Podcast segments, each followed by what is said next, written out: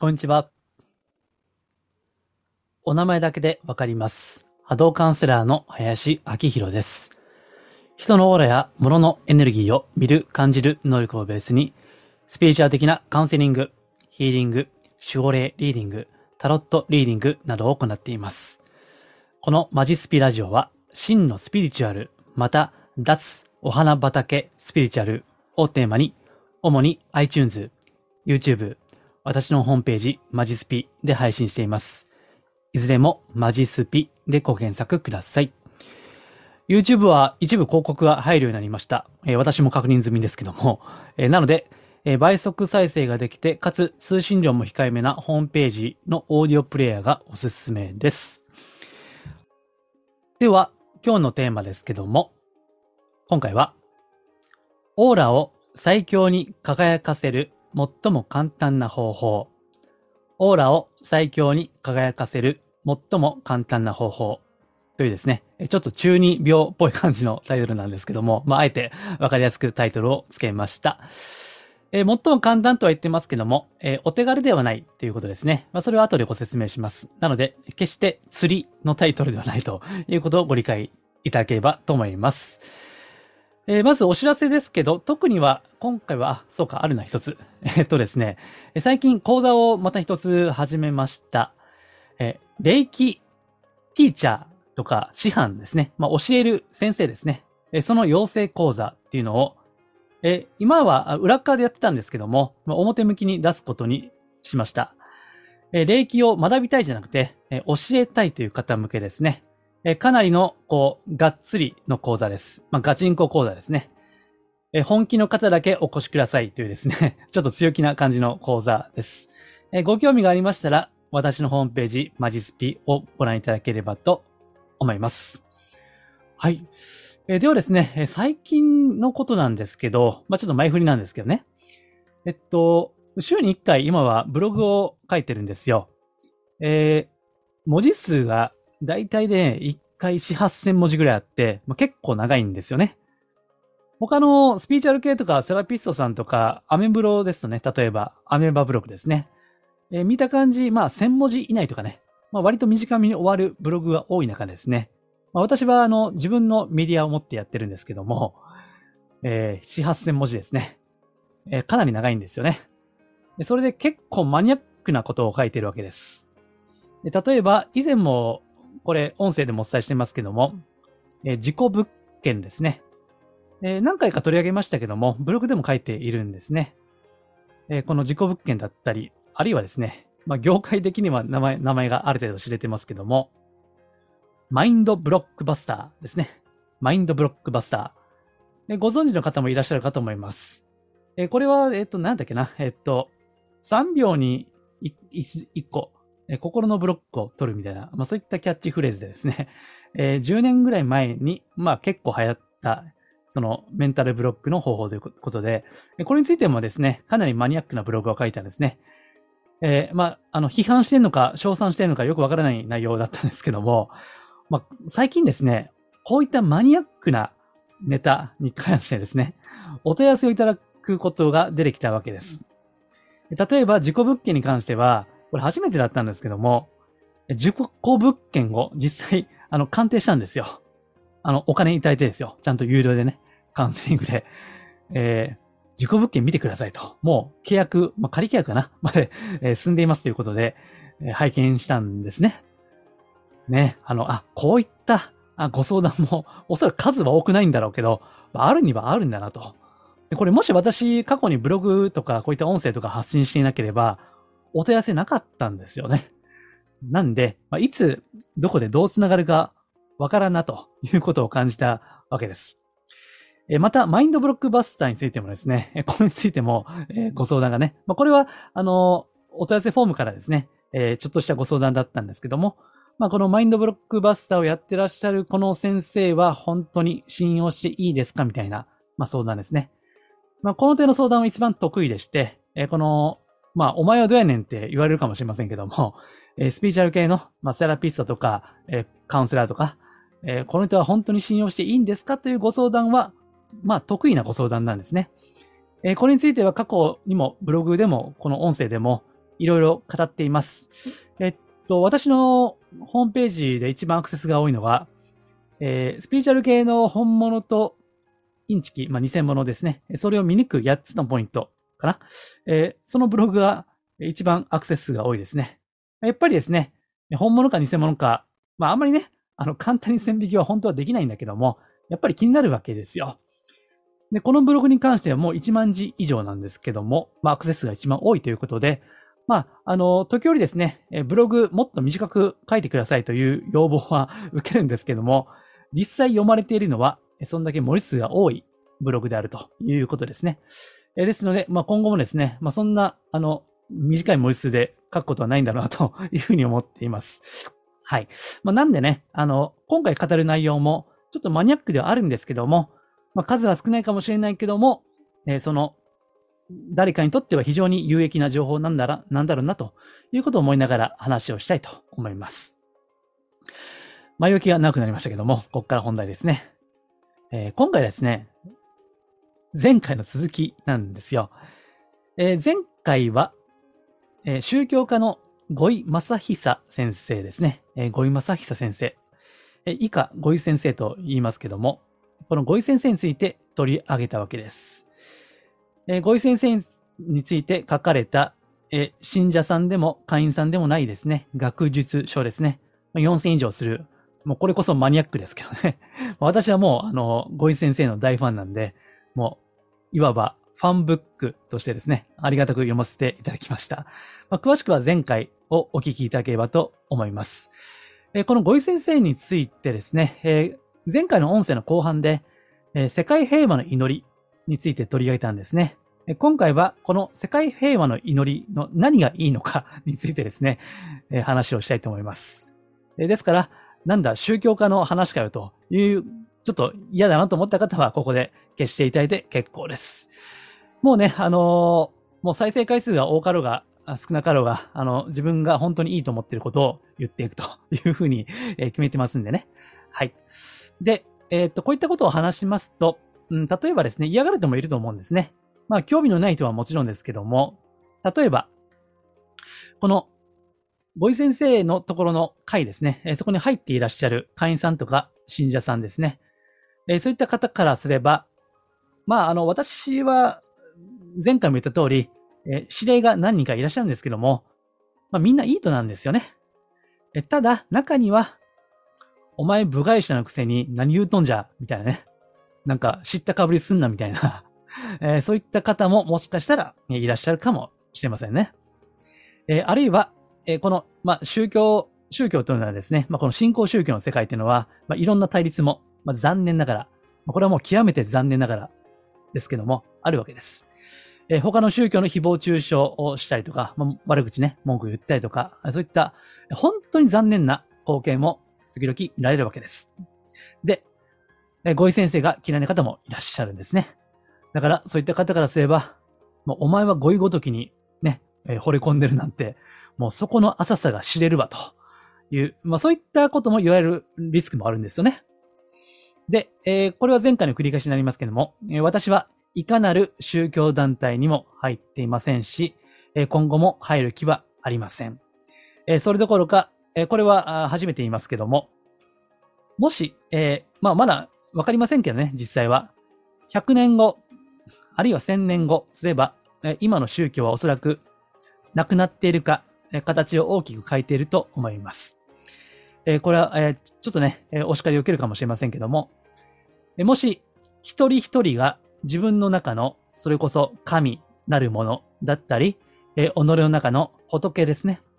仏性と言ってもいいですけども、えそれが一人一人が当たり前のように自覚ができるような、そんな時代がやってきてくれば、既存の宗教というのはおそらくなくなるか大きく形を変えると思います。はい。まあ、これは私の考えではあるんですが、実はこれを言ったのは、そう、ゴイ先生ですね。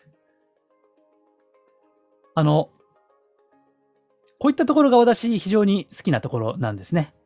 ですから、普通の宗教だと、まあ自分のところの会を広げたいわけじゃないですか。ね。やっぱり会員さんが、その信者さんが増えていって、え会の影響力、勢力はどんどん大きくなっていくことを、ね、まあ、普通は望んでいると思うんですけども、えー、ゴイ先生はちょっとそこは違うんですよね。別に、今の宗教団体という形は仮のものである。やがては消えていくんだ。っていうですね。まあ、こういった動画私なんか好きなんですよね。はい。で、えっ、ー、と、今回の本題は世界平和の祈りですから、えー、ちょっと話を戻しますとね。で、えー、今日のテーマである、オーラを最強に輝かせる最も簡単な方法でもうお察しがつくと思いますけども、それが、その一つが、この世界平和の祈りというのを唱え続けるということなんですね。世界平和の祈りは前回もご紹介しましたけども、すごく簡単なんですね。もう一回言いましょうか。世界人類が平和でありますように。日本が平和でありますように。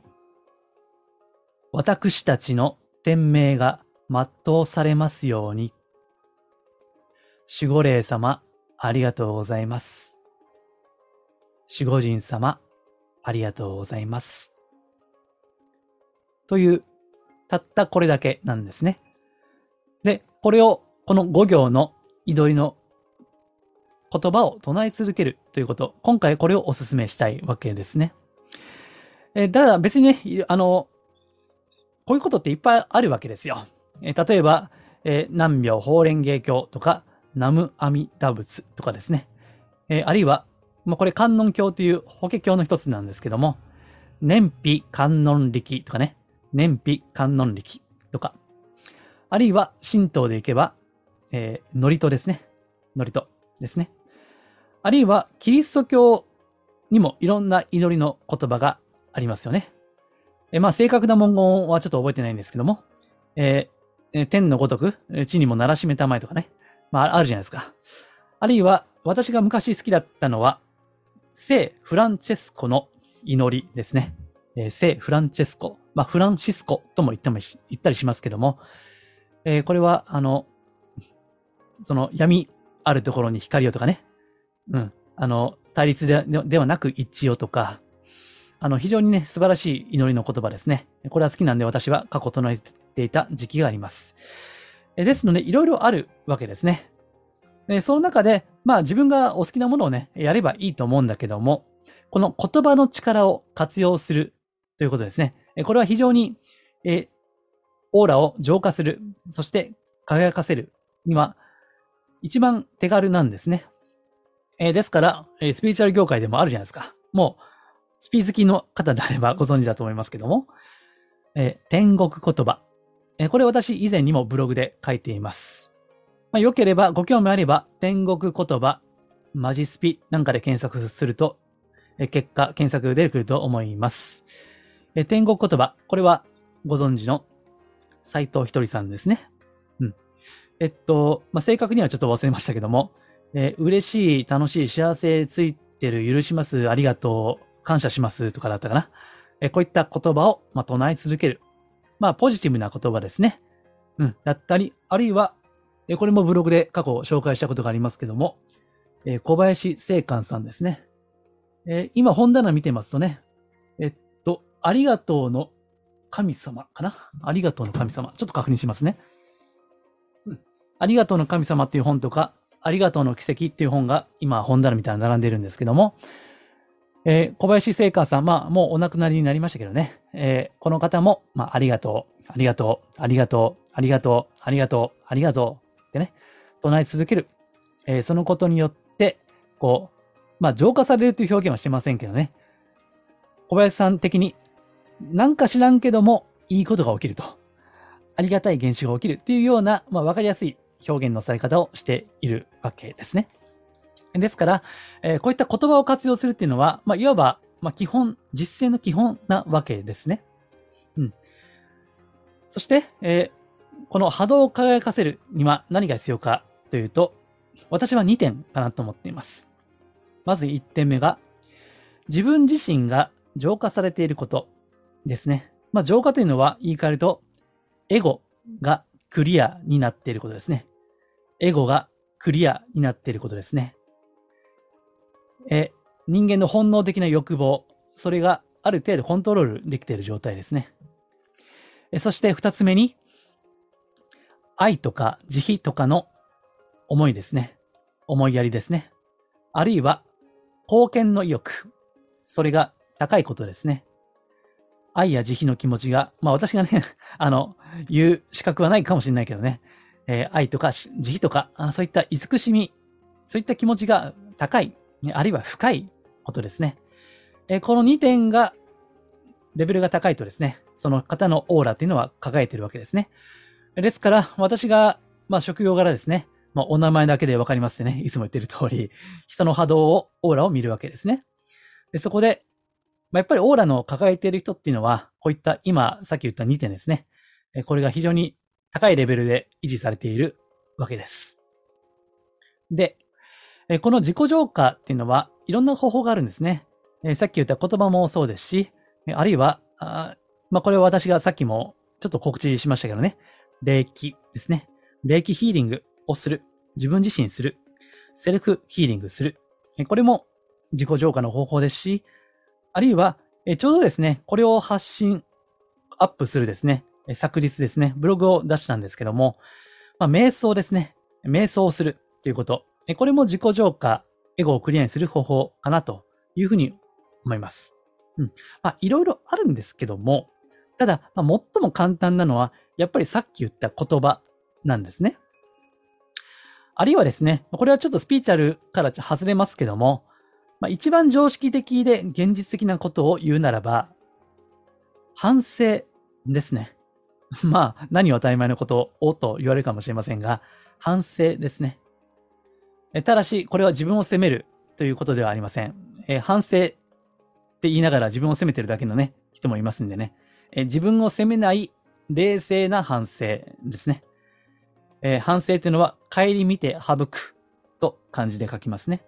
ですから、後で自分の行いを振り返って、あれは良かったなとかね、あこれはちょっとあかんかったなと、ダメだったなということを振り返って、えー、ダメだってことはしないと。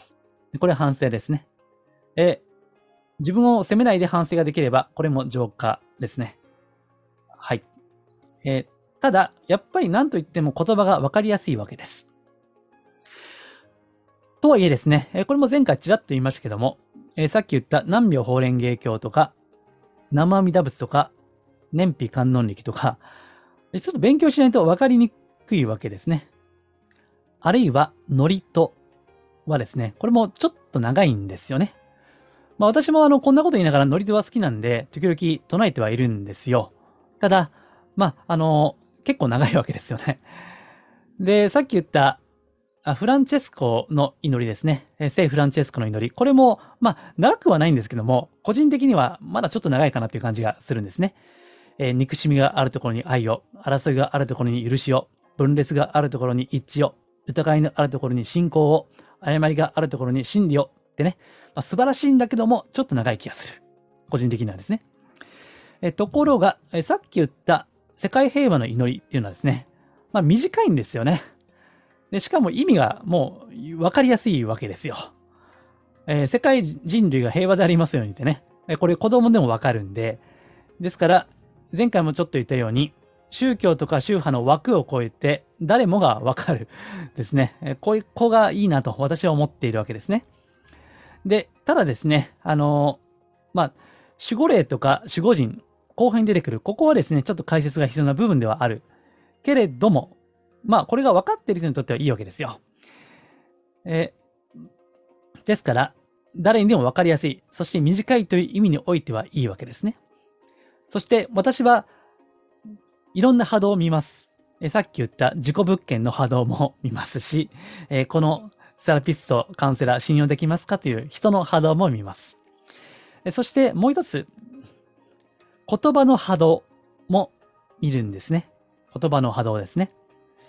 例えば、有名なものでいけば、えー、水からの伝言ですね。水、ウォーターの水ですね。えー、水からの伝言っていう本が、えっ、ー、と、江本勝さんっていう方ですね。まあ、この方ももうお亡くなりになっていますけども、え検索すればすぐ出ると思います。えこの水をね、え雪の結晶にするわけですね。えその、で、その結晶化させる前に、この水にですね、えーこの、まあ、ビーカーかな、えー、瓶かわかりませんけども、えー一つはありがとうというラベルを貼って、えーもう一つはバカ野郎というですね、えーそういった文言のラベルを貼るわけですね。えーそれを貼った後しばらくして、それを雪の結晶化をさせると。えーそしたら雪の結晶がどうなるかということですね。まあこれはですね、あの人によってはインチキだという方も、まあ、いらっしゃるんですよ。だから、本当にこれは真実かどうかわかりませんけども、ただ、この実験結果は非常に面白いわけですね。ありがとうという文言の書かれたその雪の結晶というのは、ちょうど雪印のマーク、ロゴマークのように美しい雪の結晶ができます。えーところが、このバカ野郎って書いたものの結晶はですね、まあぐちゃぐちゃなんですよね、結晶が。壊れているわけです。うん。ですからね、まあ言葉には力があるわけですね。うん。ここはね、あの非常にこう、面白い研究なんですけども、で、話戻しましてね、この、南明法蓮華経も波動はいいです。生阿弥陀仏も波動はいいです。燃費観音力も波動はいいです。聖フランチェスコの祈りもめっちゃいいです。で、世界平和の祈りもめっちゃいいんです。うん、もうめちゃめちゃいいんですよ。もう個人的には一番好きですね。で、ここでね、あの、ここが一番とか、ここはダメだとかね、いうことを言うつもりはないんですよ。うん、ただ個人的には世界平和の祈りの波動が私は一番好きなんですね。えそして分かりやすいし、こうして別に私は信者さんでも会員さんでもないけども、えー世界平和、世界人類が平和でありますようにというこの、まあ、普遍的なことですから、えーそれ、特定の立場じゃなくても人にお伝えできるといった点が非常にいいなと思ってるわけですね。で、まあ、これはね、あの、もっと深く解説もできるんですけども、まあ、そうするとまたちょっとセミナーを 2時間ぐらいのセミナーでも必要かなと思ってるんで、えーこの何がいいかというね、一つお伝えをしようと思ってるんですけども、これは一つは、物の見方を変えるということなんですね。物の見方を変えるということなんです。ちょっと難しい言葉で言うと、観の転換と言いますね。観。えー観というのは観察の観ですね。価値観の観ですね。で転換は、こう、チェンジですね。チェンジするの転換ですね。えー観の転換。まあ、これは、ごい先生もね、おっしゃってる言葉ではあるんですけども、なんで言葉を唱えるか。なんで、なんか不平不満が出そうな時に、え天語言葉、ありがとうとか、許します、ついてる、嬉しいとかね、言うのかということですね。これはみんな、観の転換、物の見方を変えるということなんです。で、まず形から入るということなんですね。あの、仏作って魂入れずっていうね、言葉がありますね。仏作って魂入れず。ですから、え形だけこう整えてもですね、この思い入れとか、いわばその魂ですね。えその内容が伴っていないと意味がないよということで使われていると思うんですけども、これをちょっとね、アレンジすると、とはいえ、仏を作るということなんですよ。仏がなければ魂も入らないわけですね。仏は必要である。つまり、形はまず必要である。そして、形から入って心に至るという言葉もあるんですね。ですから、まず仏を作ろうぜと。それから魂入れようぜということなんですよ。でみんなこれは観の転換ということを言ってるわけですね。で、え何か悲しいこととか辛いこととか、それがあった時に、え世界平和の祈りですね。この言葉に溶かしていく感じですね。そのネガティブな気持ちをね。ですから、えー世界平和、人類が平和でありますようにっていうですね、えーそういった言葉を唱えていく。で、なんでこの、今日のテーマである、オーラを最強に輝かせるかと言いますと、えさっき言いました、波動を輝かせる二つ目の条件として、愛や慈悲の思いや貢献の意欲が高いこと、あるいは深いことということを述べましたね。えーさっき言った南明法蓮華経とか年美観音力とかいうのは、どちらかといえば、個人の救いなんですね。これはもう意味的にそうです。えー南無阿弥陀仏もそうですね。えー例えば南無阿弥陀仏を唱え、えーと取り上げてみますと、これはナムっていうのをお任せするっていう意味ですね。で、阿弥陀仏ですから、阿弥陀如来ですね。こう、まあ、阿弥陀様、お救いくださいとかね。そういった感じの意味合いがあります。でこれは全部自分自身なんですよ。ですから、もちろんこれは大事ですよ。まず、自分が救われなくてね、あの、どうして人を救えるんだっていう話ですから、えヒーリングの世界でもそうです。え人を癒そうと思うならば、まず自分が癒されていなければいけないですね。え自分を癒さずして人を癒すことはできないわけですから、え個人の癒し、個人の救いっていうのはもちろん大事ではあるわけです。えところがですね、この世界平和の祈りっていうのは、まず自分の救いを言っていないんですね。えー、世界人類が平和でありますようにっていう、この世界人類の救いですね。まあ、平和ですけども、えー、これを言っているわけです。でそして、えー、日本が平和でありますようにということで、自分の置かれている国土ですね。国家ですね。えそこの、こう、平和を願っている。で、これがアメリカ人であれば、えアメリカの平和がとかね、こう、スウェーデンであれば、スウェーデンの平和がっていうふうに、国によってこれ変わるんですよ。ここの文言はね。いいじゃないですか。えー、世界平和というと広いけども、これが日本とかね、アメリカとかスウェーデンとかなると、自分のいわば、まあ、ちょっと大きなくくりですけども、地域社会ですね。えー、その平和を願うということ。えー、そして三つ目に、私たちの天命がってね、全うされますようにと。私たちのなんですよ。私のではないんです。いいですか？ここがポイントなんですよ。えこうやって私自身の救いや平和ではない。これは形ではありますけども、言葉の形としては、みんなですね。みんなが平和でありますようにっていう感じなんですね。うん。ここはね、あの、いいところなんですね。ですから、波動。この世界平和の祈りというのは、波動の広がりが広いんですよね。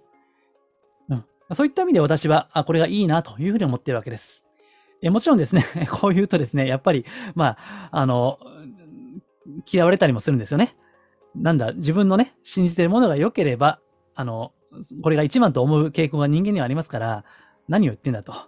うちの宗教は一番だというね、それがあるわけですけども、まあ、これはね、もう本当にごめんなさいと。